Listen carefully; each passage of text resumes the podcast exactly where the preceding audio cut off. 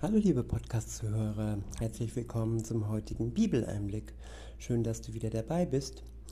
Heute ist der Beginn der Reihe über die Verheißungen, die Versprechen Gottes. Wie versprochen, heute der erste Teil.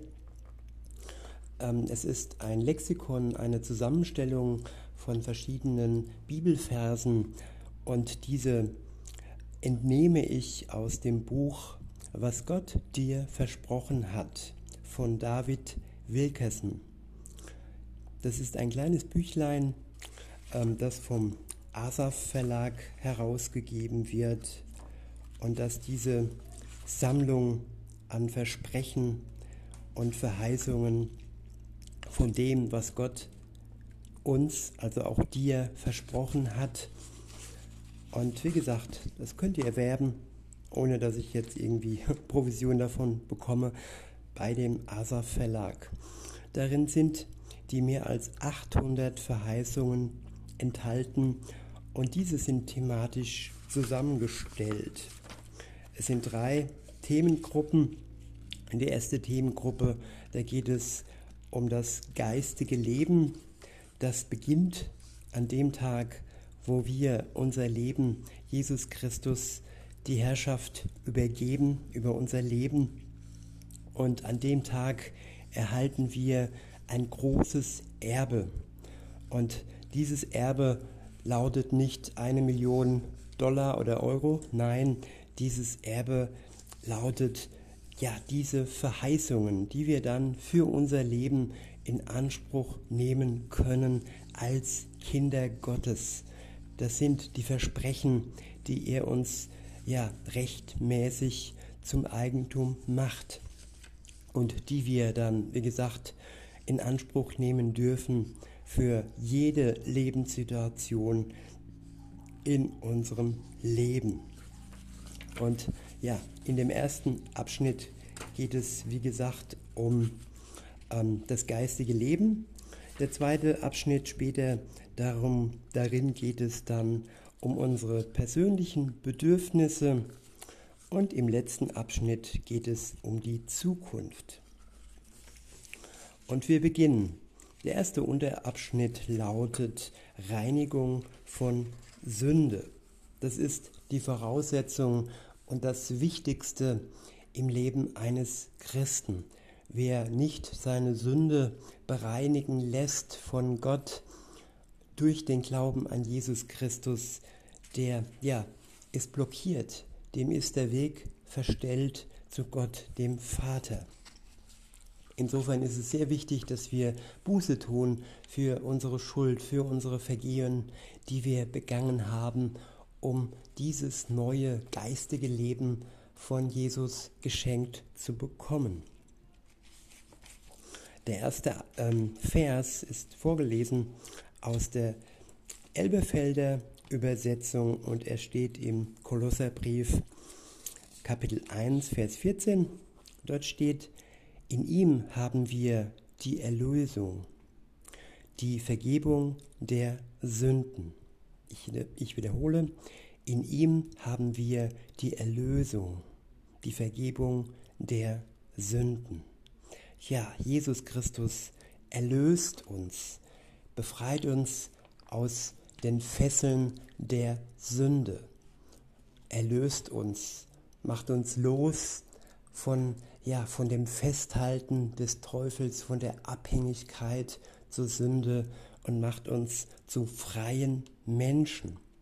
Und er vergibt uns unsere Sünden aus reiner Gnade heraus und durch unseren Glauben. Den nächsten Vers lese ich euch aus der Schlachterübersetzung vor. Der steht im Matthäusevangelium Kapitel 1. Es ist der Vers 21. Dort steht, denn er wird sein Volk retten von ihren Sünden. Ich wiederhole, denn er wird sein Volk retten von ihren Sünden. Ja, er wird es, wenn wir uns zu unserer Schuld bekennen, wenn wir Buße tun, dann wird er uns von unseren Sünden retten. Der nächste Vers steht im Galaterbrief. Ich lese ihn vor aus der Elberfelder Übersetzung in Galater 1, Vers 4. Dort steht, der sich selbst für unsere Sünden hingegeben hat. Ich wiederhole, der sich selbst für unsere Sünden hingegeben hat. Ja, das war Jesus Christus, der uns, der sich für uns ans Kreuz hingegeben hat. Sein Tod ist stellvertretend für uns, damit wir frei sein können, erlöst und errettet. Der nächste Vers steht im 1. Johannes Evangelium, äh, 1. Johannesbrief in Kapitel 1, Vers 9 und ich lese aus der Elbe, Elberfelder Übersetzung. Dort steht, wenn wir unsere Sünden bekennen, ist er treu und gerecht, dass er uns die Sünden vergibt und uns reinigt von jeder Ungerechtigkeit. Ich wiederhole, wenn wir unsere Sünden bekennen, ist er treu und gerecht, dass er uns die Sünden vergibt und uns reinigt von jeder Ungerechtigkeit. Ja, für jedes Versprechen, für jede Verheißung sind immer zwei Seiten wichtig. Er, der uns vergibt, aber wir, die wir unsere Sünden zuvor bekennen. Wenn wir dies tun, dann ist er treu und gerecht.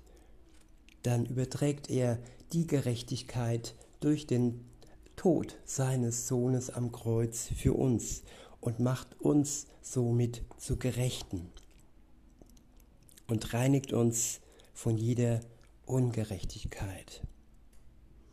Der nächste Vers steht im Matthäusevangelium. Ich lese vor aus der Luther-Übersetzung. Er steht im Kapitel 26. Es ist der Vers 28. Dort steht, das ist mein Blut des Bundes, das vergossen wird für viele zur Vergebung der Sünden. Ich wiederhole, das ist mein Blut des Bundes, das vergossen wird für viele zur Vergebung der Sünden. Ja, hier steht, vergossen wird für viele, nicht für alle, sondern nur für die, die dies im Glauben für sich in Anspruch nehmen und den Bund eingehen mit Jesus Christus. Der nächste Vers steht im Johannesevangelium im ersten Kapitel. Es ist der Vers 29 und die Übersetzung ist die revidierte Elberfelder Übersetzung. Dort steht, siehe das Lamm Gottes, das die Sünde der Welt wegnimmt. Ich wiederhole, siehe das Lamm Gottes, das die Sünde der Welt wegnimmt. Ja, er ist der Einzige, der die Sünde der Welt wegnehmen kann. Keine gute Tat von unserer Seite, kein gut Mensch sein und keine Spende und keine Bestechung. Nein, nichts ähm, schafft es, die persönliche Sünde von uns wegzunehmen. Es ist alleine das Lamm Gottes, Jesus Christus, der für uns zum Lamm wurde, zum Schlachtlamm wurde und der alleine in der Lage ist, die Sünde, unsere Sünde wegzunehmen. Der nächste Vers steht im Buch Jesaja im Kapitel 53 es ist der Vers 5 und aus der Elberfelder Übersetzung lese ich euch vor. Dort steht, doch er war durchbohrt um unsere Vergehen willen, zerschlagen um unsere Sünden willen. Die Strafe lag auf ihm zu unserem Frieden, und durch seine Striemen ist uns Heilung geworden. Ich wiederhole, Doch er war durchbohrt um unsere Vergehen willen, zerschlagen um unsere Sünden willen. Ja, um unsere, nicht um seine Sünden willen, denn er war sündlos. Er war das sündlose Opfer für uns. Er starb nicht für sich selbst, sondern alleine nur für die, die dies im Glauben für sich in Anspruch nehmen. Und auf ihm lag die Strafe, damit wir Frieden haben können mit Gott und damit wir heil werden können an unserem Leib und an unserer Seele. Der nächste Vers steht in Kapitel 9. Es ist der Vers äh, Kapitel 9 des Hebräerbriefs. Es ist der Vers 22 und ich lese aus der Schlacht der Übersetzung. Dort steht, und ohne Blutvergießen geschieht keine Vergebung.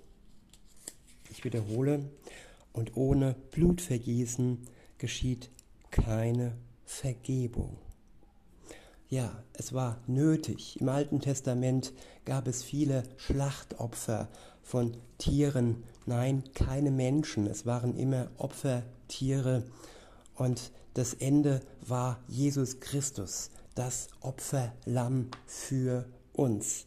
Danach war kein Opfern von Tieren mehr nötig, denn er hat es ein für allemal vollbracht und durch sein Blutvergießen wurde am Ende des Opferns ein für allemal für uns Vergebung geschaffen. Ja, bei diesen Versen möchte ich es für heute belassen. Ich werde dann am Samstag fortfahren zum Thema Reinigung von Sünde. In diesem Sinne wünsche ich euch noch einen schönen Tag und sage bis denne.